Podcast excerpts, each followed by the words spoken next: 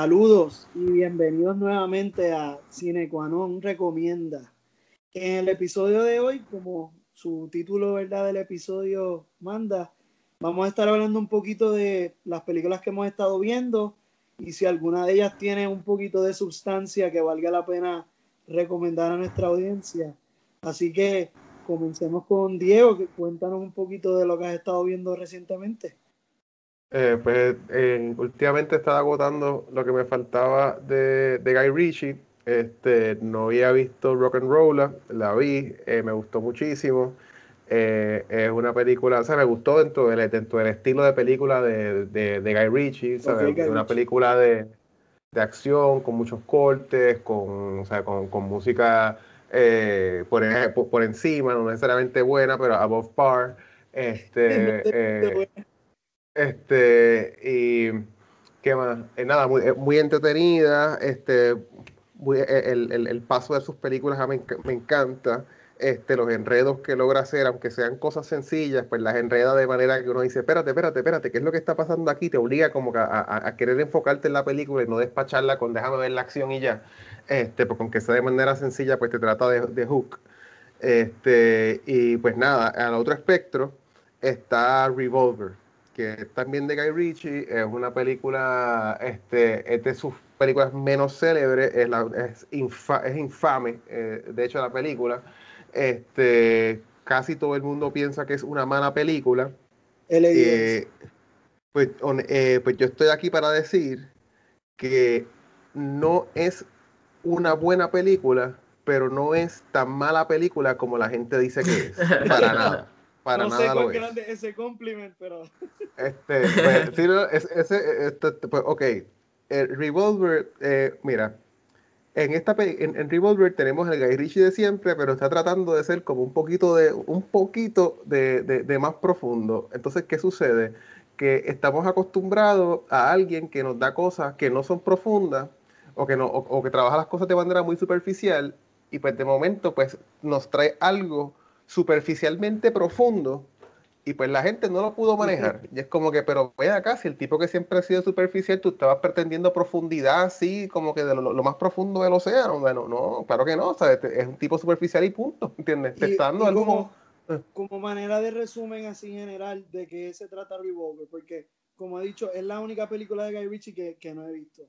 A ver, pues, un criminal está haciendo cosas que hacen los criminales. Wow, eso es nuevo. no sabía. Yes. Esa es una película de Guy Ritchie. Esa es la sinopsis de Revolver. Digo, o, este, o Sherlock Holmes. también. Pero, pues nada, pues el asunto es que, para contestar tu pregunta, Braulio, lo que tiene de particular esta película es que está centrada en el concepto del ego. Pero entonces entrada que está el id, el ego, el superego, como que eso es parte del psicoanálisis, Freud. Este, a lo que voy es que no lo hace de manera bien superficial, está tratando de ser más profundo, o sea, como que por unas entrevistas que vi de él, está tratando de ser más profundo de lo que realmente es. Eh, pero como quiera, siento que el, que el tema que trae, yo no lo he visto ejecutado, bueno, tiene que haberse, sí, está ejecutado, he visto sí ejecutado en otras películas, pero no dentro del contexto de criminales haciendo cosas que hacen criminales, eso es parte de lo, lo, que hace distinto. es lo que este, y es, Ajá, y esencialmente una propuesta de que, pues mira, pues la, la conciencia y el ego son cosas distintas. Tú no eres tu ego. O sea, tu ego es parte de ti, pero no es todo lo que tú eres. ¿Entiendes? Este, eso bien súper duper resumido. Este es lo, el aspecto profundo que, que trae la película. Eh, sufre de muchas cosas, como que demasiado, demasiado uso de green screen, citas que, que se ven cool pero no son cool. Este, hay, hay, hay, eh, eh, uso excesivo de, de bikinis de hombre, pero que son insípidos, tú sabes, que no tienen buen, que no tienen gusto, ¿sabes? Como que no, ¿por qué esto está pasando? O sea, no, no, no entiendo. Este, y pero en ese sentido, trabajar la temática del ego dentro de una película de acción con, con un actor que es reconocido por trabajar en películas de acción, pues, pues mira, más que desagrado me creó intriga. Y pues fui más, fui más forgiving que judging en ese sentido, porque pues dije, esto usualmente no se hace, y deja, deja ver qué es lo que está trayendo, y mira, a mí me gustó. Y que digan lo que quieran decir. Como que, pero Revolver no es la mejor película de Guy Ritchie, pero es una película controversial aparentemente de Guy Ritchie y yo estoy en el bando de personas que no solamente le gusta, sino que la recomienda. Este, eh, y nada, además de eso, eh, como saben, no es una película, pero o sea, se lo voy a decir siempre, sigo viendo Los Simpsons y, y este, sí, este, eh, vi un concierto que voy a catalogarlo como película porque es parte del Criterion Collection. Es un documental. Este, bueno, es un documental, realmente es un documental, verdad, es un documental. Este, es que yo, obviamente vi el documental, pero el, performance está sólido y completo. Es como que tú puedes ver el performance de Live at Monterrey, estamos hablando de Jimi Hendrix Live at Monterrey, sin las partes del documental y como que no te sientes servido, como que esto estuvo completo. Este, y nada, sobre eso, pues eh, ya, voy a seguir diciendo, los performances están súper sólidos, eh, a pesar de que yo no conozco a Jimi Hendrix o, el Jimi Hendrix Experience como debería, o siendo una persona que forma parte de un power trio, después de ver este documental y ver a Mitch Mitchell en la batería nuevamente, porque lo he visto antes, lo he escuchado antes, pues como, como que retomó ese, se reinició ese interés, pues déjame, déjame sentarme a escuchar este trío bien otra vez, porque sé que lo que hacen obviamente es excepcional y demás, pero, pero nunca lo he estudiado. Y después de ver el documental me voy a, voy a ponerme a estudiarlo. Ahí ustedes, muchachos. Lorenzo, ¿qué has visto? Pues yo, pues Diego vio ese documental Jimmy Plays a Monterrey de 1986, eh, dirigido por el gran ¿verdad? director de documentales musicales, eh, D.A. Pennebaker que también hizo el Monterey Pop, el, documental sobre, sobre ese festival. Y honestamente, o sea, este, además de que tiene un par de cositas interesantes sobre, sobre el festival como tal y sobre Jimi Hendrix y todo eso, el, el performance en ese, ese performance de Jimi Hendrix estuvo brutal y me encantó que hayan podido grabarlo para la posteridad porque honestamente se merece todos los accolades y eh, honestamente yo estoy, estoy ahí, ahí, de mi, yo creo que es mi top performance en vivo que está grabado, obviamente que yo no haya ido. Eh, ¿Verdad? Porque, y que, y que esté grabado, porque que se pueda ver, porque este, ahí, ahí con, con, con Queen en Live Aid, para mí, o sea, de los mejores de los mejores sets, o sea, Jimi Hendrix se votó. Pero esa fue una de las cosas que vi. Vi una, vi una película que se llama Starstruck, de, dirigida por Gillian Armstrong, que es del Australian New Wave. Eh, es como un musical, comedia, qué sé yo. No, eh, no me encantó. tiene un par de cositas interesantes, pero no es nada nada del otro mundo. Eh, no, es como que algo que, hay que entrar demasiado a, discutirlo. Porque las otras que tengo me parece que son más interesantes. Eh, la otra que vi se llama Rafiki. Es una película de 2018, escrita y dirigida por Wanuri Kahiu. Es una película sobre una pareja de jóvenes, de mujeres lesbianas en Kenia. Y está, está, me, pareció espectacular. Este, visualmente está muy bien hecha. No es tan, no es tan interesante como visualmente como Burial of Koyo, porque pero ya, ya eso, los visuales de esa película pues son otra cosa pero la, película como quiera tiene, tiene un estilo visual bien, interesante, bien interesante y los personajes son interesantes y la cultura de Kenia, especialmente todo esto de, ¿verdad? De, el odio a, ¿verdad? las relaciones LGBTQ. Quería preguntar. Oh, eso es tabú allá todavía. Eh, de hecho, esta película la banearon originalmente. La banearon en Kenia. eh, la cita que le dicen a ella es Good Kenyan girls become good Kenyan wives. Pero obviamente no están hablando de, de, de esposa de una mujer, sino Claro. de un hombre. Este, me parece, me parece muy buena. Pero es interesante. ¿Y esa la viste de dónde, Lorenzo? Esa está en el Criterion Channel, pero se va, se va ahora en diciembre. O sea que aproveché para verla antes de que se fuera. Eh, la otra película que vi, que de verdad que pensé que me iba a gustar más y en verdad creo que la odié. Uf. En verdad no sé si la odié, fue más como que... Eh, Wonder Woman 1984. ¡Eh!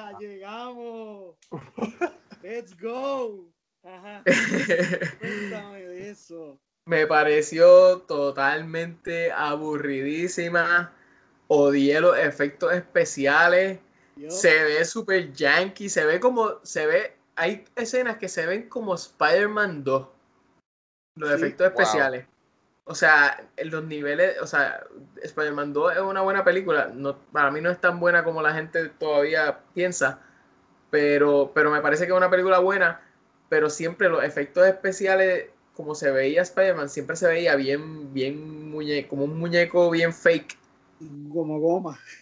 como goma, lo- la física, como que, eh, eh, no sé, es como bien raro. Y esta película es bien rara en la forma en que se mueven los, la- los personajes. Es como si no existiera la gravedad. Totalmente, yo. Y no sé, se- eh, entonces la historia es tan, tan bleh. ¿Cuál O es sea, tan- historia? ¿Cuál es la premisa? ¿Qué está pasando? Ay, Dios mío, ¿tú quieres que te diga eso? Nada, básicamente Wonder. Woman está en 1984, está viviendo su vida como una eh, como una arqueóloga más o menos. Ajá. Y entonces este, este, aparece esta piedra que, le, que tú haces un sueño, es como si fuese un genie, pero si tú haces una, si tú haces un wish, pues un deseo, pues se te cumple, pero, pero pues la cosa es que pues tiene, puede tener unos efectos negativos. Básicamente. Esto es una película ah, alrededor de un MacGuffin. Claro, claro, claro. No tenía nada interesante que inventarse. Entonces es como que lo más que me, lo más que me gustó y me, me hubiese gustado que lo exploraran más fue el, ¿verdad? el personaje de de ay Chita, eh. De Kristen Wiig. de Kristen Wiig. Me pareció que ese fue el mejor personaje de todo, especialmente por su, ¿verdad? Su su ¿cómo es? ¿Qué se llama eso? Su La transformación. Sí, su transformación, su eh, cómo fue su, su la línea de su, ¿verdad? de su crecimiento como personaje. Este me pareció interesante, pero más allá de eso, nada interesante. Las, las escenas de pelea para mí fueron Que son insípidas como tres. Que son como tres. En comparación- y media. en comparación con, por ejemplo, la escena de guerra de Wonder Woman la primera. Esta película se sintió como los, los últimos 30 minutos de la primera película, pero en dos horas y media. y eso, wow. Ouch. Exacto. Porque para mí eso es de lo peor de las películas Exacto, que se ha exacto. hecho, punto. O sea que para mí esta película pues la sufrí, la sufrí literalmente, o sea, de que, de que yo estaba como que, wow, todavía me queda una hora de esto. Y yo siento que esta es una película que, porque cuando la vi inicialmente yo dije, pues ok, a mí no me, yo no soy fanático de la primera, me sentí más o menos igual cuando terminé de ver esta. Yo creo que en parte es porque como me gusta Pedro Pascal tanto, que aunque él esté como chewing the scenery, Sí. overacting en un personaje que eh, no hace mucho sentido cuando estás pensando. Y a lo que voy es eso, cuando tú te sientas a pensar un poco en las cosas que ocurren en esta película, te das cuenta que hay plot holes, inconsistencias, disparates, este, y, y algo que es importante señalar es que la directora Patty Jenkins es la escritora también aquí. Ella no Sí. fue en la primera película, que tampoco es como que la gran cosa en términos de writing, pero por lo menos hay un desarrollo del personaje de Wonder Woman interesante ahí, que en esta película ni siquiera existe, porque No. no, hay evolución Sí. de lo que uno vio en la primera versus ahora. Y lo otro es este elemento super creepy de cómo manejan el personaje de Chris Pine Ah, Eh, sí. Porque el, para los que no vieron la primera Wonder Woman, pues perdón, pero el personaje de Chris Pine muere y en esta película regresa. Pero la forma que lo traen el personaje es que ella hace un Pero- deseo con la... No, no lo digas, no lo chotees, no lo chotees. Nada, regresa. La cosa es que una forma que no hace ni sentido dentro del contexto del mundo de la película, porque estamos hablando de que en esta película hay un- una piedra que da deseos, todos los deseos que te dé la gana, pasan las cosas más locas que te puedas imaginar y lógicas. Y la forma que manejan este elemento de cómo traer el personaje de Chris Pine es como bien creepy. Eh, solo con eso se los dejo. Cuando vean la película, piensen bien en por qué hicieron esto de esta forma cuando Sí. no había que hacerlo de esta forma. No, no, no había que hacerlo, punto. También, que el pobrecito es como que lo traen ahí para tres chistes y no hacen nada tampoco con él. Exacto. Eh, Bueno, pues, en serio, yo, yo, yo, pens- yo, yo pensaba que iba a ser mejor. O sea, yo, yo esperaba mejor. Yo esperaba algo mejor. Y me, me, me, especialmente para una película que dura dos horas y media. dos horas y media. O sea, no. En verdad, no. Pero nada. eh, lo último que vi que me parece que está genial y se los recomiendo que lo vean ya. eh, fue el primer episodio de la serie. Es una serie, pero el primer episodio es como una película completa de dos horas. Que se llama, la serie se llama Small Axe. Ok. Eh, y ¿Y el episodio se- el epi- eh, Amazon Prime. El episodio se llama Mangrove. Es dirigida por Steve McQueen, eh, director de 12 Years a Slave y Ah, ok, ya decía así McQueen. No. está vivo. Y pues nada, Small Axe es una serie sobre eh, la vida de. Yo creo que a Diego también le interesaría. Eh, es sobre la vida de este, diferentes. De la, de la comunidad de los West Indies en Londres durante los 70. O sea, comunidades negras que vivían en Londres. Este episodio de Man- Mangrove es sobre una, un restaurante que, que pues la policía eventualmente se convirtió como un hub cultural del área y pues la policía se pasaba jodiendo, jodiendo, jodiendo, jodiendo y este pues eventualmente hay un trial hay un verdad este hay un específicamente sobre verdad sobre una manifestación que se pone media violenta. Y es, es basado como que en. ¿Tú crees que es basado como en algo eh, verídico? Entiendo que sí, sí, es, ve- es verídico. Ok, ok. Sí. Este, Eh. no sé si todas, no sé si todos los episodios son verídicos, pero entiendo que ese primer episodio sí es verídico. Y, ahora que yo he estado por ver la serie, pero quería, te, te pregunto, sé que solamente has visto aparentemente el primer episodio. Ajá. ¿Hay alguna relación con Trojan? ¿O está, por qué está usando el símbolo, de- el símbolo troyano en el, en el nombre de, de la serie? Ah, yo no- Porque- no, tengo idea. O porque la No cuestión es que detalles. porque por, por el momento histórico y por la comunidad, pues yo no sé, o sea, no sé si era que eh, integraban elementos de ese tipo de música, esa de, de, de- de Trojan Records, de lo que es el, el, el ska y el, y el early reggae eh, y demás. Y estaba como que por verla por ese sentido, porque es un tipo de música que me gusta mucho, pero no, todavía, no, no había llegado a, a- a ella. Y pues me intriga, pues como sé que es una cuestión más social, ¿sabes? Que, que hace ese símbolo ahí. Ah, pues aparentemente esto estaba, acabo de verificar, Small Axe viene de una cita, eh, este, de un, un proverbio que se lo popularizó este Bob Marley en su canción de 1973, Small Axe, que se llama Mm. If you are the big tree, we are the small axe. Este, o sea, si, si usan el logo, es posible que tenga que ver con eso de la música también, porque pues está atado. Sí, no, definitivo. Déjame, porque yo sé que eh, hay, hay una. Trojan tiene unas cosas de, Bob- de Early Bob Marley. Quizás este, este es parte del catálogo también. y por eso es que, que está ahí.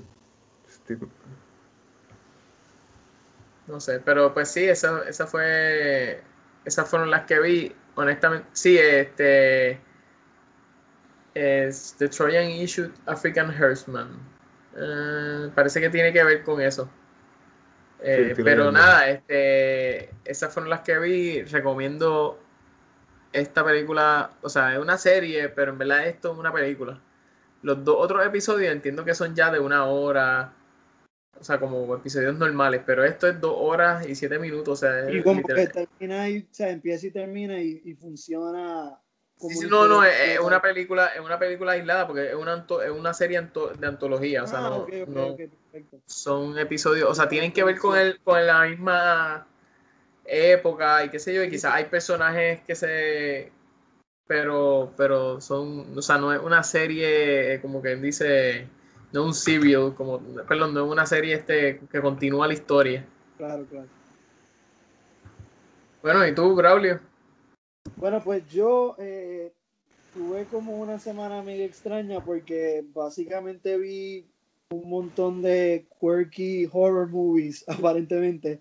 Estaba aprovechando mi suscripción a, a Shutter, que no, no estaba mirándola recientemente pero tenía algunas cosas que me habían llamado la atención. Este, aunque esta primera la vi a través de Amazon Prime, es la película Come to Daddy. Es una película con Elijah Wood que es interesante porque tiene muchos elementos de, de, este quirky dark comedy con horror. Me pareció que no, no cumplió como que con todas las expectativas que, parece establecer al principio. La historia en general es que Elijah Wood recibe una carta de su papá con el que no ha hablado por 30 años y mm. llega como esta cabaña en el medio de una playa así en la nada y empieza a tener una relación con él. Y este tipo de interacción que es bien awkward, en donde Elijah Wood lo hace bastante bien y los demás actores también, hay interacciones en el sentido que por ser incómodas son graciosas. Y la película en la segunda mitad se va como que a unos lugares medio inesperados. Pero en ningún momento como que me, me llegó a cuajar completamente todo, todo ese potencial que, que enseñó. Entonces después de eso, por alguna razón que la tenía en mi watchlist ya por mucho tiempo, digo mucho tiempo, salió el año pasado, pero tenía que ver la película de Borat, como que me sorprendió. Ah, no la he visto todavía. Y era como que necesito una comedia, pues vamos a ver Borat. Y son esos sentimientos encontrados de que algo que fue como que tan grande en el momento que salió, yo siento que Borat era un meme antes de que los memes eran algo mainstream. Si tú no vivías en internet, tú sabías que era Borat y todas las frases de Borat, cómo él hablaba, cómo él vestía, los chistes que pasaban en la película. O sea, honestamente, Borat en el cine es la película que yo más me he reído en mi vida, porque una de las escenas de las que salen ellos como que corriendo desnudo por todo el hotel, yo estaba llorando de la risa y recuerdo patear a la persona del frente y de pedirle perdón mientras me estaba riendo. Ese es el nivel de descontrol que yo tenía viendo Borat. Creo que fue una película que salió como en un momento perfecto también. Y pues esta segunda es un poquito de eso de que, pues, sí es Borat y es cool volver a ver a Borat, pero no hay ningún quote o ninguna escena que sobrepasa lo que ocurrió en la primera. Hay una cosa que ocurre en la película que, si han leído por ahí, es bastante, bueno, es como que el payoff de la película es la última escena y es básicamente también por la razón que se hizo casi la película que tiene que ver con Rudy Giuliani y cómo lo cogieron básicamente En, la película. Pero lo que se pierde en esta película es que cuando Borat salió tenía ese elemento de que se sentía todo real y no lo sentía scripted. ellos eran actores, pero tú sentías que los demás no sabían lo que estaba pasando.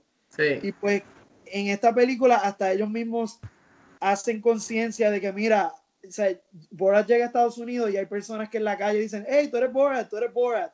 So ya no pueden hacer la misma película que fue la primera. Claro, claro. Entonces lo que ocurre es que pues los chistes y los setups que sí hacen se sienten mucho más planificados y pierde como que esa crudeza, como que, wow, esto me lo creo. Eh, te vas a reír porque si hay escenas donde te vas a reír, ¿sabes? hay humor ofensivo de ese que ya no se hace casi, que vale la pena por las dos o tres risas esas. Y todavía eh, la pasas bien viéndola. Entonces, eh, luego de ver Borat, había esta película que salió recientemente en Netflix, que se llama The Day of the Lord. una película eh, mexicana. No recuerdo, creo que la producción es... no recuerdo bien ahora. El punto es que es en México. Trata sobre este sacerdote y, y, exorcismos. Lo que me vendió de la película, que fue que vi el trailer, es que te venden de que esto es un sacerdote que es como edgy. Eh, eh, te venden el sacerdote que no es esta pureza o este representante de Dios al estilo The Exorcist clásico, sino que es como un padre que eh, es medio pervertido, perverso, violento, como que todo lo contrario a lo que vemos tradicionalmente en ese tipo de, de papel del sacerdote exorcista. Pero realmente es bien aburrida la película. Eh, trata de, yo no sé si fue a propósito o no, eh, mezclar este elemento de comedia con el horror. Yo siento que lo están tratando de play straight cuando hay una muchacha poseída y está hablando con el tono ese de voz y diciendo cosas súper sexuales y cosas bien extremas y como que te rompe. No, en ningún momento la película es suspenso y en ningún momento da miedo, así que como que se siente medio charro, por decir una palabra, se siente gracioso cuando no creo que es lo que estaban tratando de hacer. Y lo más gracioso de todo es que cuando termina la película ya tienen un cero para una segunda con título y todo. Así que lo triste es que ya siento que me metí en esto y tengo que ver qué caramba es lo que van a hacer con la segunda, aunque no me gustó la primera porque ese soy el tipo de persona que soy y me voy a torturar aparentemente. Te atraparon. Es ofensivamente mala, ¿verdad? Pero yo estaba como que, whatever, dura hora y media, so no fue como que una super pérdida de tiempo, pero pues es lo que es. Entonces, la otra película que es, sí es de lo mejor que vi, que vi en la semana, es la película Daniel Isn't Real. Y parte de, había hablado con Diego un poquito de esta película. El, el gimmick de la película es de este muchacho que cuando era niño tenía un amigo imaginario, pero un evento ocurre cuando es niño violento, por decir, que lo obliga a encerrar ese amigo imaginario, ¿verdad? Y brincamos al futuro ya eh, el protagonista está en la universidad y se reencuentra y abre, ¿verdad? Otra vez la puerta a este amigo imaginario. Eh, me parece que la película tiene unos vibes Cronenberg-esque de lo más interesante que no me esperaba. Eh, otra cosa que hacía atractiva la película para unas personas es que los actores principales son Miles Robbins, que es el hijo del actor Tim Robbins, mejor conocido por Shawshank Redemption, y el hijo de Arnold. No creo que tengo que decir el cuál Arnold me refiero. En particular, él, eh, Patrick Schwarzenegger, que hace de Daniel, que es el amigo imaginario, me parece que hace una interpretación súper buena y divertida de este personaje como que es evil, básicamente es un evil imaginary friend pero la película va en unos lugares inesperados, hay un body horror ahí también de lo más tripioso. Eh, me parece que está bien hecha, también tiene esta estética popular en el momento de que todos son estos colores neon, violeta y rosita, y así que tiene como un buen look la película también. Pienso que es una buena recomendación, no es como que es maravillosa, se, se convierte bien ambiciosa en la segunda mitad, por decir, no siento que que funciona todo, pero hay cosas que es como que, wow, ok, eso está cool. Hay muchas cosas interesantes y cool. Así que Daniel Isn't Real es solamente por Shutter, es la única cosa, un exclusive. Pero si tiene ese servicio, pues creo que es una de esas mejores opciones para ver. La otra película que vi de Shutter es Random Acts of Violence. Es una película dirigida por eh, ¿cómo es que se llama? Ray Barucho, Jay Barucho, Jay. Baruchel. el actor este mejor conocido por She's Out of My League, Ajá. protagonista. Eh, el concepto de la película me tripeaba. Es básicamente hay un escritor de cómics que, pues, el, el serial killer que se basa en los cómics están ocurriendo en vida real, básicamente. Y eso, eso es como algo fácil para engancharme. Pero, no sé, la película se hizo con un budget de 3 millones de dólares, así que hay cosas admirables ahí en términos de efectos y visuales, como que creo que por lo menos Barucho demuestra tener un poco ahí de potencial en, en como director. Pero, mano, la historia de verdad que es super whatever. Eso sí que es un... No hay que verlo. Se nota que era un super passion project y que había algo interesante en, en la premisa, pero de verdad que no llega a ejecutarse muy bien. Y lo último que vi, que es mi recomendación, aunque un rewatch y es una película ya 2013, es la película Rush, dirigida por Ron Howard, eh, con Chris Hemsworth y Daniel Brühl. Eh, es una película de Fórmula 1 de dos figuras de, de vida real de Fórmula 1, este, James Hunt y Nicky Lauda. Yo creo que esta es una de mis películas de deportes y biopics favoritas. Como que pienso que la- las actuaciones de, de Chris Hemsworth y Brühl son buenísimas. Incluso hasta cuando buscan las fotos de las personas, o sea, de Nicky Lauda y James Hunt en vida real, o sea, el casting fue perfecto. Daniel Brühl da un, un performance que para mí es, es, es Oscar worthy para mí de verdad. La transformación es completa y te hace que te interese en un deporte que yo creo que la mayoría podríamos decir que no tenemos ningún conocimiento o interés, que es Fórmula 1, pero es una de esas películas que hace interesante su deporte y hace interesante los seres humanos detrás del deporte. Y entonces, por eso creo que es como de mis favoritas en esos dos aspectos, de que te hace interesante un deporte y las personas. Y también es bien, es bueno como la película se basa en la rivalidad de estos dos personas, pues ves, tienes dos como que personas para cheer o no, realmente son, te enseñan que eran seres humanos y tal vez no son los mejores seres humanos, pero te dan cosas para admirar de ellos y el drive que tenían por ser los mejores en su deporte y sus personalidades. Así que si no han visto Rush, de verdad que súper recomendada para algo distinto dentro de ese género de biopics y de deporte. Oye, Braulio, de casualidad, ¿viste, ¿tuviste Ford versus Ferrari? Vi Ford versus Ferrari, me gustó mucho, pero no me gustó más que Rush. Oh, eso, eso es lo que te quería preguntar, perfecto. Creo que también siento que Rush es un poquito más, yo pienso que un poquito más light watching, es más enfocada en esa rivalidad y, y- y es más entretenida en ese aspecto.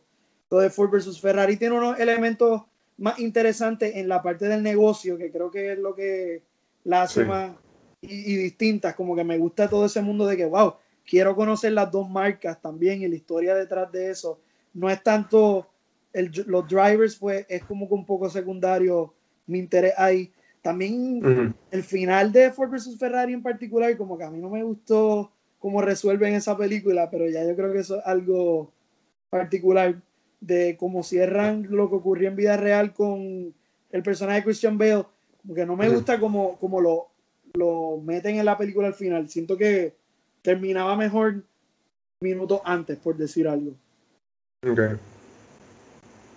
Pero mm, esas fueron, esas fueron las mías, esas fueron las de ustedes.